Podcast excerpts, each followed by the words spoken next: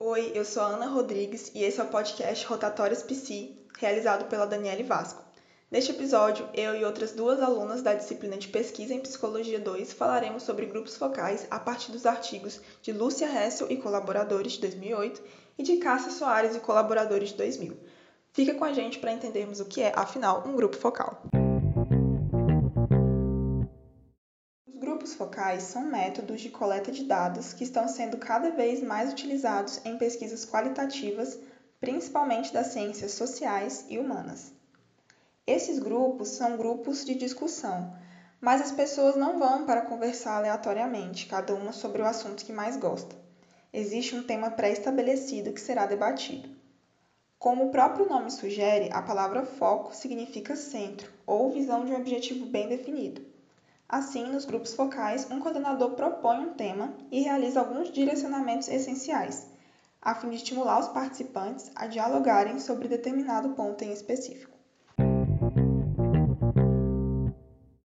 Para entendermos melhor sobre a aplicação dessa técnica, vamos conversar agora com a professora Jamile Moraes, que aceitou prestativamente o nosso convite. Para começarmos, gostaríamos que você nos contasse uma experiência com o grupo focal. Uma das minhas experiências com o grupo focal se deu no contexto da minha pesquisa como residente multiprofissional. Eu trabalhei com o grupo focal utilizando-o como um instrumento de pesquisa qualitativa. Eu realizei entrevistas grupais com residentes recém-ingressos no programa de residência, visando compreender a experiência e a percepção daquelas pessoas quando de sua inserção na residência.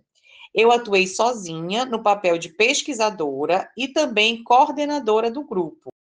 E, na sua concepção, qual é a situação de pesquisa mais vantajosa para se aplicar essa técnica? Eu penso que o grupo focal é uma técnica mais apropriada na pesquisa exploratória e qualitativa, porque permite que o investigador possa se aprofundar em determinados temas que podem emergir no momento da entrevista e que, porventura, se desviem do roteiro pré-estabelecido. E o que você aponta como um benefício da utilização dos grupos focais? Eu considero que os grupos focais, eles propiciam um debate aberto e acessível em torno de um tema de interesse comum aos participantes, especialmente se o pesquisador e coordenador conseguem estabelecer um vínculo com os membros do grupo. O grupo focal possibilita que o coordenador e pesquisador usem também de pressupostos das técnicas psicológicas grupais, além de proporcionar que o pesquisador assuma ali um lugar intermediário entre a observação participante e a entrevista semi-estruturada. Olá, eu sou Lívia Furtado, estudante do curso de Psicologia pela Universidade Federal do Tocantins e sobre a temática de grupos focais, gostaria de compartilhar algumas informações pertinentes sobre as atribuições dos profissionais que utilizam o grupo focal como método de pesquisa qualitativa e seus cuidados éticos. O cuidado ético é um elemento importante para garantir a confiança entre os participantes do grupo focal. A utilização do termo de consentimento livre e esclarecido é indispensável. Nele deve constar o uso de gravadores ou câmeras, caso essas ferramentas sejam utilizadas. Esse documento reforça a condução séria e sigilosa a ser desempenhado pelos profissionais. Inclusive, a elaboração coletiva desse termo transmite um vínculo de empatia e respeito, embora não seja uma regra. Entre as atribuições dos profissionais, podemos citar: o profissional deve enfatizar para os participantes do grupo focal que não há respostas certas ou erradas, encorajar a participação de cada um, observando as comunicações não verbais e o ritmo próprio de cada participante, desempenhar com sensibilidade e bom senso a condução do grupo e não proibir nos participantes a possibilidade de se expressar com espontaneidade. Um cuidado essencial a ser realizado é o de não induzir o grupo. Embora não obrigatório, é importante a participação de um outro moderador.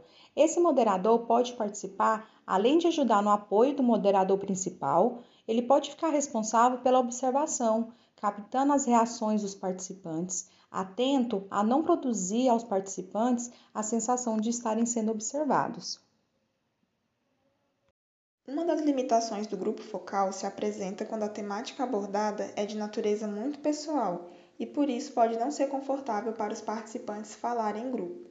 Outro ponto é que o fato das pessoas estarem em grupo também traz o risco de que poucas pessoas falem muito mais que as outras, e então os resultados sejam enviesados. Oi, meu nome é Isabela Gomes, eu também curso o quarto período de Psicologia na Universidade Federal do Tocantins e eu tô aqui hoje para contribuir um pouco nessa explicação sobre o que são os grupos focais. Um dos objetivos dessa ferramenta é coletar informações sobre um tema específico a partir de uma conversa entre indivíduos. Esses indivíduos estão diretamente ou indiretamente ligados à situação estudada. Para a coleta desses dados, utiliza-se a sessão grupal de discussão, geralmente mediada pelo pesquisador, que provoca um debate entre esses participantes.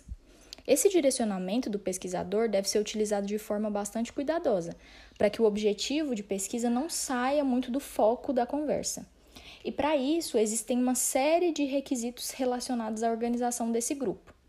Esse exercício de ouvir a si mesmo e de ouvir outras pessoas como acontece nos grupos focais, é um elemento de conscientização para quem diz sobre as próprias concepções e, ao mesmo tempo, tem significado a nível social e coletivo. Dito isso, agora é a hora de apresentarmos o podcast como uma estratégia de intervenção, como é o caso da utilização deste na educação à distância. O podcast possui esse grande potencial de apoio ao estudante porque possibilita a aproximação do discurso científico escrito às condições do discurso narrativo oral. Isso significa uma melhor compreensão dos conteúdos estudados, como defende a Luísa Belissário. Um exemplo é o podcast Rotatórias Psi, professora Daniele Vasco, em que ela traz assuntos que atravessam a formação em psicologia na Amazônia, no Brasil e no mundo.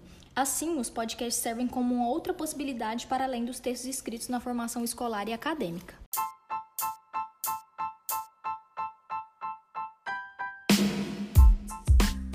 Esse foi o episódio. Afinal, o que é um grupo focal? Do podcast Rotatórios PC, idealizado pela professora Daniele Vasco e produzido por nós, Ana Caroline, Auriene, eu, Isabela e Lívia. A referência utilizada para entender o podcast como proposta de intervenção foi o eixo 4 do 5 Seminário Internacional de Educação à Distância. Muito obrigado por ter nos escutado até aqui. Esperamos ter contribuído. Um abraço virtual e até a próxima!